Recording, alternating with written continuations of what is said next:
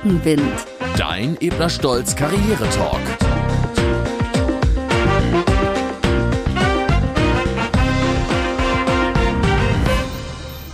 In wenigen Millisekunden entscheidet sich, wie sympathisch, wie attraktiv, wie vertrauensvoll oder auch kompetent wir jemanden finden. Diesen ersten Eindruck, den kann man später vielleicht noch verändern, aber das ist nicht leicht. Nicht umsonst heißt es deshalb auch, You never get a second chance to make the first impression. Daher ist die richtige Selbstdarstellung direkt zu Beginn von hoher Bedeutung. Und damit sind wir auch schon beim heutigen Thema dieser Podcast-Folge. Selbstmarketing. Wir sind wieder hier beim Podcast Rückenwind, dein Ebner Stolz Karriere Talk. Ich bin Karin Burmeister, Beraterin und Sparringspartnerin für Unternehmen und kenne Ebner Stolz seit über zehn Jahren, weil ich dort gemeinsam mit meinem Team Beratung, Training und Coachings durchführe. Ja, und ich freue mich sehr, gleich Anna Blank zu treffen. Die ist 33 Jahre und Managerin bei Ebner Stolz in Stuttgart. Und wir werden wieder gemeinsam sprechen, diesmal eben über das Thema Selbstmarketing. Und da wollen wir natürlich auch, damit es wieder für euch, liebe Zuhörerinnen und Zuhörer, interessant ist, den einen oder anderen Tipp geben, den ihr dann vielleicht für eure Karriere nutzen könnt. Ja, hallo Frau Blank. Hallo Frau Burmeister. Schön, Sie zu sehen. Ich bin schon richtig gespannt, was Sie mir gleich über Ihr eigenes Selbstmarketing erzählen können. Aber bevor wir da so richtig einsteigen, wollen wir Sie erstmal kurz vorstellen.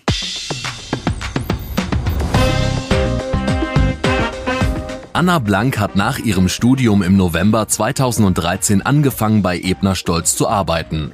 Sie ist Ansprechpartnerin für ihre Mandantinnen und Mandanten bei allen steuerlichen Fragestellungen. Die wichtigsten Schwerpunkte dabei? Das Unternehmenssteuerrecht und das Projektgeschäft.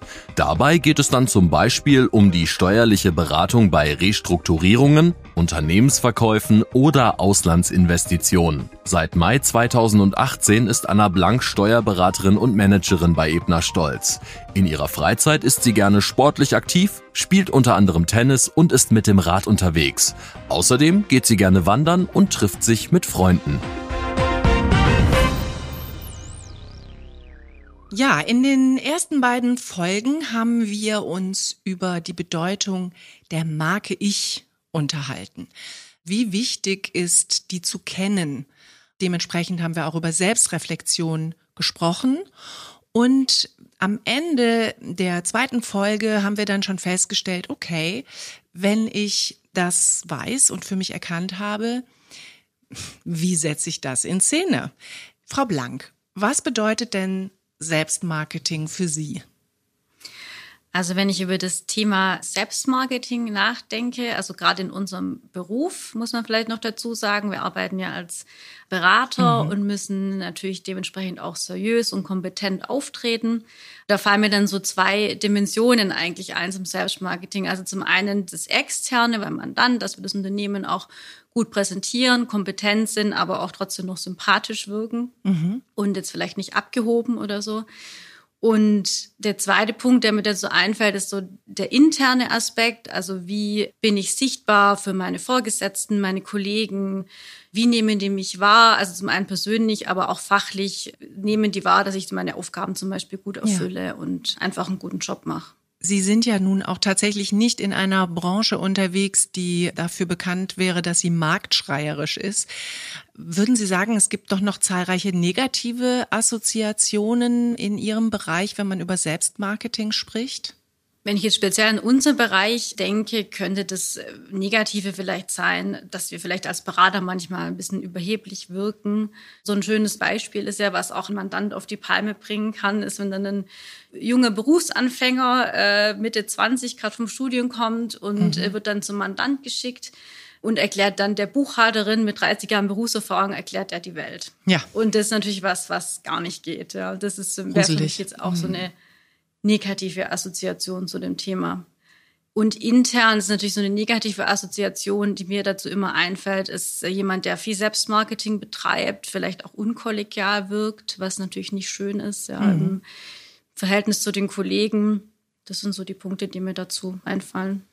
Also wäre es ja wichtig, da eine gesunde Haltung an den Tag zu legen, also so viel Selbstmarketing wie nötig, um auch nicht übersehen zu werden, aber eben auch nicht übertreiben meiner Erfahrung nach hat es auch mit einem gesunden Selbstbewusstsein zu tun. Mhm. Welche Rolle spielt das, glauben Sie? Was haben Sie da für Beobachtungen gemacht? Also ich denke, das Selbstbewusstsein spielt da eine sehr große Rolle, weil ich klar mir natürlich viel leichter tue, meine Stärken nach außen zu präsentieren oder eben auch als starke Person aufzutreten, wenn ich ein hohes Selbstbewusstsein habe. Aber es ist jetzt auch gerade in unserer Branche nicht unbedingt ein Muss. Bei uns gibt es ja auch diese klassischen Fachkarrieren zum Beispiel. Mhm. Also wenn ich jetzt sage, ich persönlich bin einfach nicht so der Typ, der immer nach außen geht und der da ja sich super in den Vordergrund drängen möchte, muss das jetzt auch kein Karrierehindernis sein oder heißt auch nicht, dass ich nicht meinen meinen Weg machen kann. Ich denke, das ist sicher auch ein Punkt, der uns unterscheidet von dem Industrieunternehmen mhm. beispielsweise. Also sagen Sie, wenn man da jetzt nicht so ganz gerne sich in den Vordergrund spielt und nicht über diese entsprechenden Treiber verfügt, die sagen, hallo, hier bin ich, kann man in ihrem Bereich trotzdem auch sehr wohl und gut Karriere machen und über die Fachkenntnis überzeugen. Allerdings auch da muss man natürlich aufpassen, dass man nicht übersehen wird.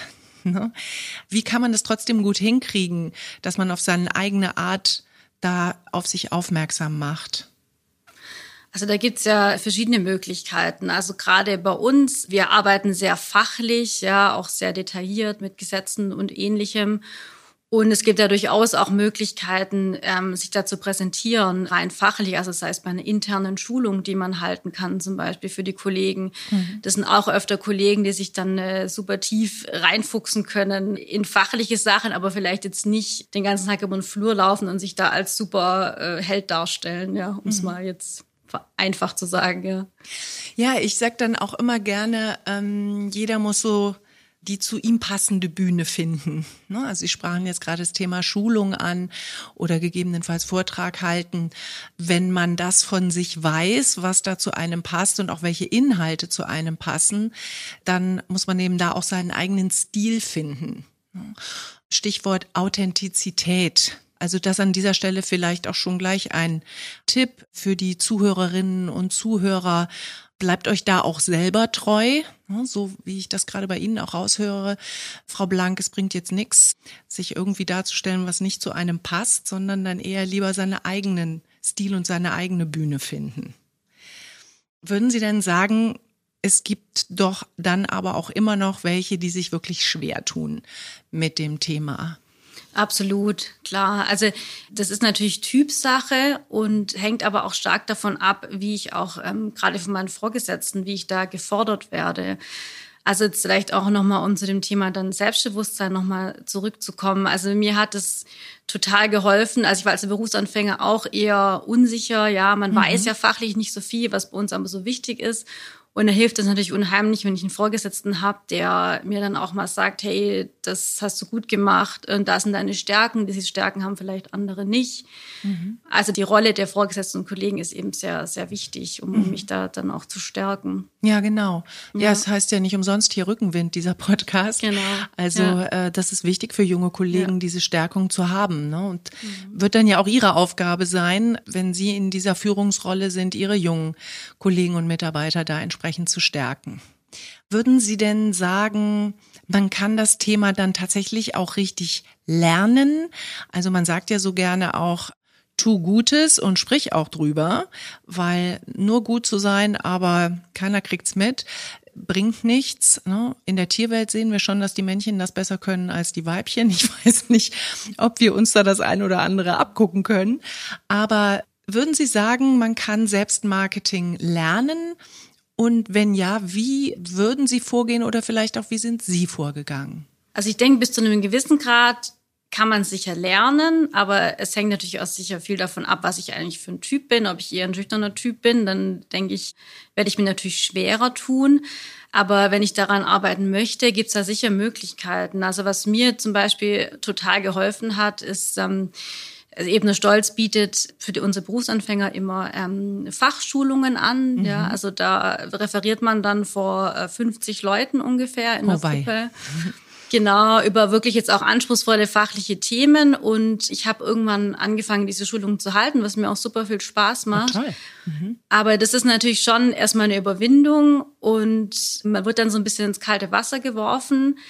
Aber wenn man das dann schafft und, und dann auch ein gutes Feedback bekommt von den Teilnehmern, dann hilft es natürlich meinem Selbstbewusstsein, um die Brücke zu schlagen. Und natürlich betreibe ich damit auch Selbstmarketing, weil ich dadurch mhm. auch sichtbar werde für die Kollegen und Vorgesetzten im Haus.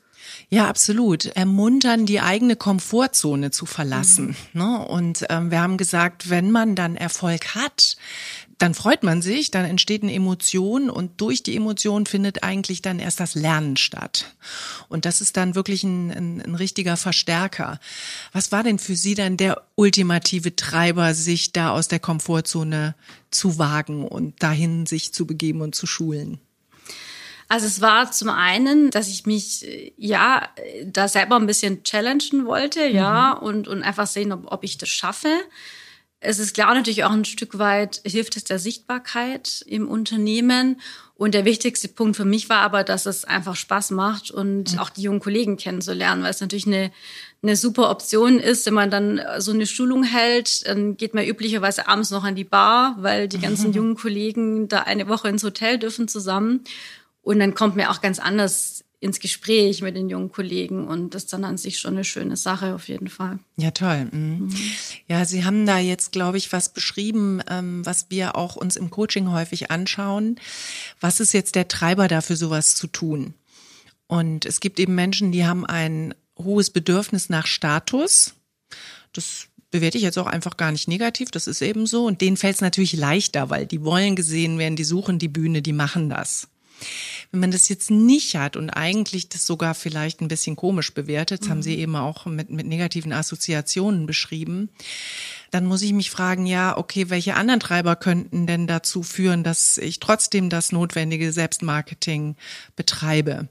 Und Sie haben das gerade so schön beschrieben. Ja, ich wollte mich auch zeigen und ich weiß auch, dass das notwendig ist. Mhm. Also wenn man ambitionierte Karriereziele hat, dann ist das ja auch als Treiber hilfreich. Da muss man gar nicht unbedingt ein hohes Statusmotiv haben, um zu sagen, ich traue mich das. Und finde ich toll, wenn Sie das gemacht haben. Haben Sie denn vielleicht auch für unsere Zuhörerinnen und Zuhörer konkrete Tipps, wie man da herangehen kann an das eigene Selbstmarketing? Also ich, wenn ich jetzt so an meine, an meinen eigenen Weg zurückdenke, dann ist es tatsächlich einfach mal die Komfortzone zu verlassen und wenn man eben die Chance hat, da nach außen aufzutreten, sich zu zeigen, dass man die Herausforderung dann halt auch einfach annimmt und mhm. ähm, da mal durchgeht. Und es wird ja auch immer leichter, umso öfter man das dann machen kann. Mhm. Ein anderes Beispiel wäre auch, wenn ich äh, zum Mandantentermin gehe. Als Berufseinsteiger betrifft einen das jetzt weniger. Da wird man nicht gleich zum Mandant geschickt und muss dann große fachliche Präsentationen halten. Mhm. Aber es kommt dann schon, wenn man mal sein Steuerberaterexamen hat und mal eigene Mandate hat, kommt es. Und das wird dann auch von Mal zu Mal leichter. Da ist man mhm, dann mhm. am Anfang total nervös und, und es wird aber immer besser und ist dann ja auch ein schönes Erfolgserlebnis für ja. einen selber. Der beste Weg, ähm, das zu lernen oder sich zu verbessern, ist einfach ins kalte Wasser springen. Hatten Sie denn, ähm, was hilft ja auch manchmal, aber nicht jeder hat das Glück, ein Vorbild vielleicht dazu. Also manchmal ist das ja auch so, dass man jemanden kennt und man sagt, boah, ey, das ist toll, wie der oder die das macht. So würde ich es auch gerne können. Diese Vorbildfunktion war jetzt für mich nicht so ausschlaggebend, mhm. aber was mir natürlich geholfen hat, ist jemand zu haben, der sagt, hey, ich weiß, dass du das kannst, ich glaube ja. da an dich und, und ich gebe dir die Chance und, und einen einfach so ein bisschen pusht. Und klar, das ist natürlich unheimlich wichtig und hilfreich. Außer man ist einfach so ein Typ, also da gehöre ich jetzt nicht dazu, aber es gibt ja ähm, Menschen, die von Natur aus gerne im Vordergrund stehen, einfach mhm. äh, super gerne reden und die Aufmerksamkeit lieben, dann braucht man das wahrscheinlich weniger. Das ja, ist dann genau. natürlich mhm. Mhm. total unterschiedlich. Ja. Mhm. ja, was ich vielleicht noch so ein bisschen ergänzen würde als Tipp, Und ich glaube, Sie haben auch davon erzählt, es gibt hier auch Trainings zum Thema Präsentationstechnik und Rhetorik und ähnliches Genau, dann irgendwie ja. im späteren Verlauf. Ne? Und wir machen ja auch viele Videoaufzeichnungen in unseren Trainings und dann stelle ich immer wieder fest, dass die Teilnehmer sagen, oh Gott, schrecklich, wie sehe ich aus? Was habe ich für eine Stimme? Was habe ich für eine Körpersprache? Aber ich würde es als Tipp wirklich mal machen und sich auch ein bisschen mit sich selbst befreunden sich mal so ein bisschen ausprobieren. Also heutzutage ist das ja schon gar nichts Besonderes mehr. Das ganze Internet ist voll mit irgendwelchen Filmen von Menschen, die sich da ausprobieren und mal so selber zu sehen, wie wirkt meine Körpersprache, wie wirkt meine Stimme, was macht das auch mit mir selber. Das ist ganz hilfreich, um jetzt, das ist ja ein Teil des Selbstmarketings, an seinem persönlichen Auftritt zu arbeiten. Ja, und neben dem, dem persönlichen Auftritt spielen natürlich auch jetzt Netzwerke eine Rolle. Also wie sehe ich aus, wie mache ich das, welche Sprache benutze ich, aber in welche Netzwerke begebe ich mich auch. Was machen Sie da in diesem Bereich? Also Netzwerke spielen auf jeden Fall eine, eine große Rolle beim Thema Selbstmarketing. Ich würde sogar sagen, es kann gar kein Selbstmarketing geben, wenn ich nicht auch ein ganz gutes Netzwerk habe.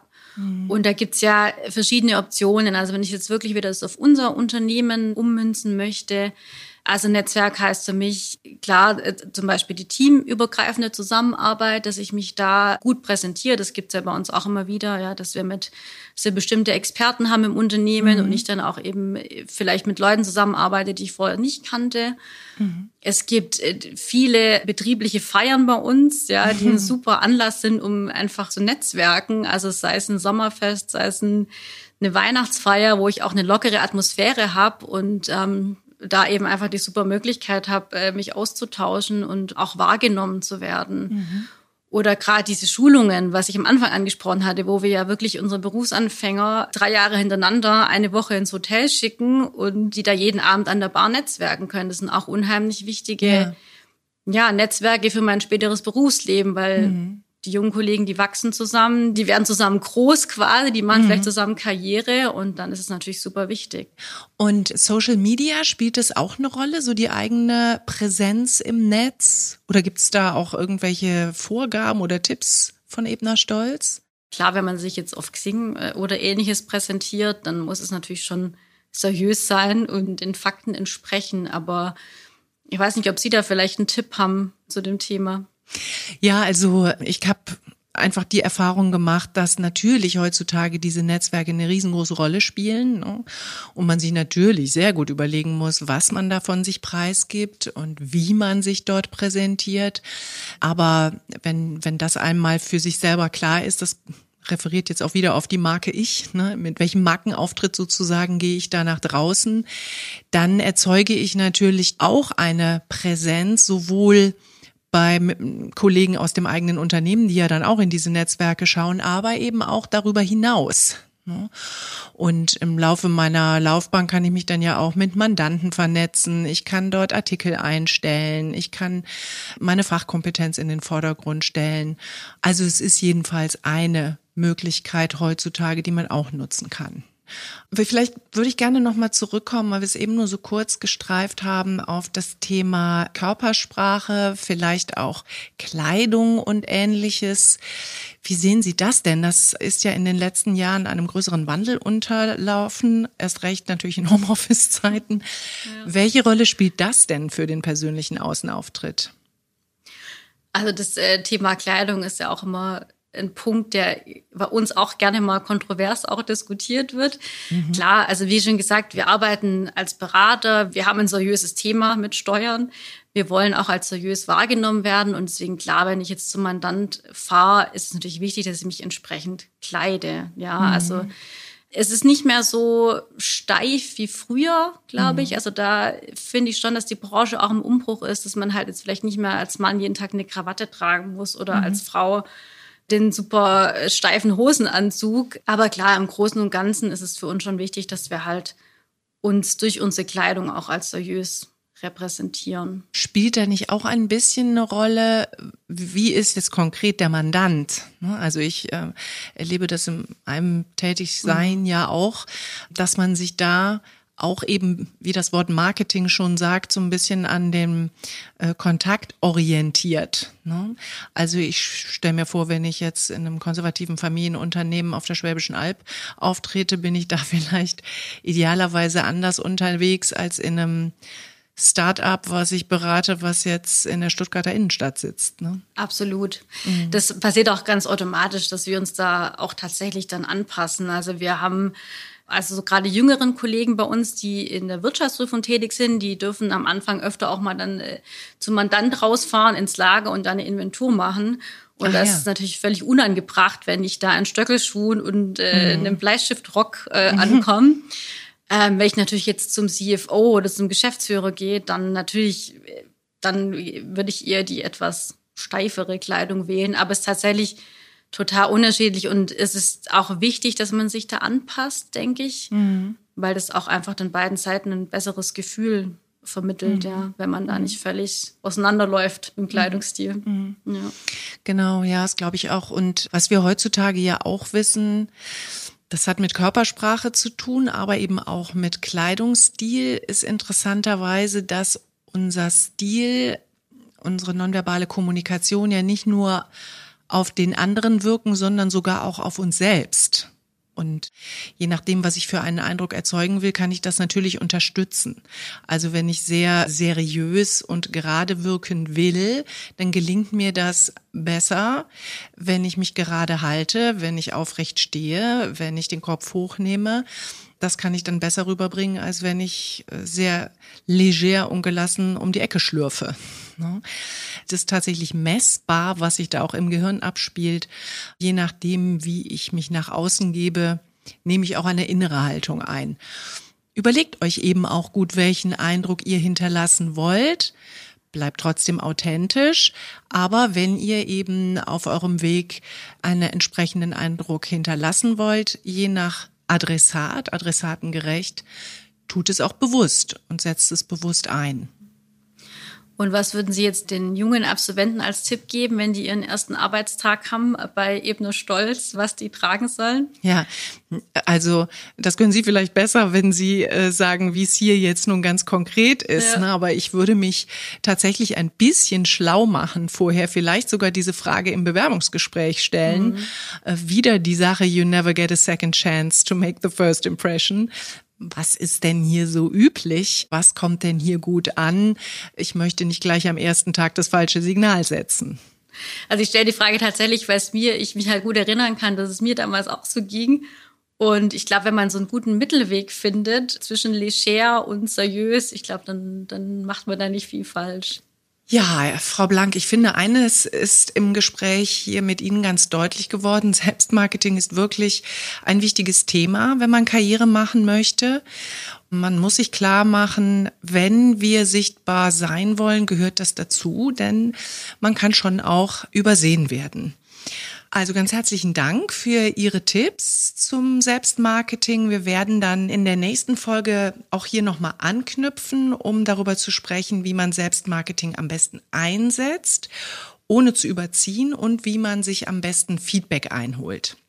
Und die Learnings aus dieser Folge gibt es hier nochmal zusammengefasst. Wir geben Rückenwind und das nimmst du mit. Der erste Eindruck zählt. Unser Gehirn sortiert Menschen innerhalb von wenigen Sekunden in vorherrschende Kategorien. Danach nehmen wir häufig nur noch die Dinge wahr, die unsere Einschätzung bestätigen. In der Psychologie nennt man das Primacy-Effekt. Nicht immer ist Selbstmarketing ein Muss. Es gibt Bereiche, in denen die eigene Wirkung auf Dritte nicht so bedeutend ist. Hier kannst du dich ganz ohne Selbstmarketing entfalten. Sprich solche Themen gerne im Vorstellungsgespräch an oder tausche dich hierzu mit deinen Führungskräften aus. Selbstmarketing kann man lernen. Suche dir eine passende Situation und halte zum Beispiel einen kurzen internen Vortrag. Nur so lernst du deine eigene Komfortzone zu verlassen und gewinnst am Ende sogar doppelt. Du erhältst positives Feedback und wirst für Vorgesetzte sowie Kolleginnen und Kollegen sichtbar. Netzwerken ist wichtig, virtuell oder auch vor Ort, zum Beispiel bei Netzwerkveranstaltungen. Hier kannst du besonders leicht mit anderen Menschen in Kontakt treten. Übrigens, auch Smalltalk an der Kaffeemaschine kann ab und zu Wunder bewirken. Die gängigste und einfachste Variante zu Netzwerken ist über Social Media. Das geht zum Beispiel über Xing, LinkedIn, Instagram oder auch Facebook. Überall dort wollen Menschen miteinander in Kontakt treten. Wichtig ist, jedes Netzwerk hat eine andere Zielgruppe, deshalb sollte dein Profil entsprechend abgestimmt sein. Mach dich schlau. Wenn du einen Termin mit einem potenziellen Kunden hast, schau doch mal auf seinem Social-Media-Profil vorbei. Vielleicht findest du Infos, die helfen, ein Gespräch zu starten. Wenn ihr Feedback oder Fragen habt, dann schreibt uns gerne. Die Infos dazu findet ihr in den Podcast Show Notes. Ja, Frau Blank und wir zwei sagen dann Tschüss, vielen herzlichen Dank für heute und bis zum nächsten Mal. Auch von mir vielen Dank für das heutige Gespräch, hat mir Spaß gemacht und bis zum nächsten Mal. Rückenwind Dein Ebner Stolz Karriere Talk.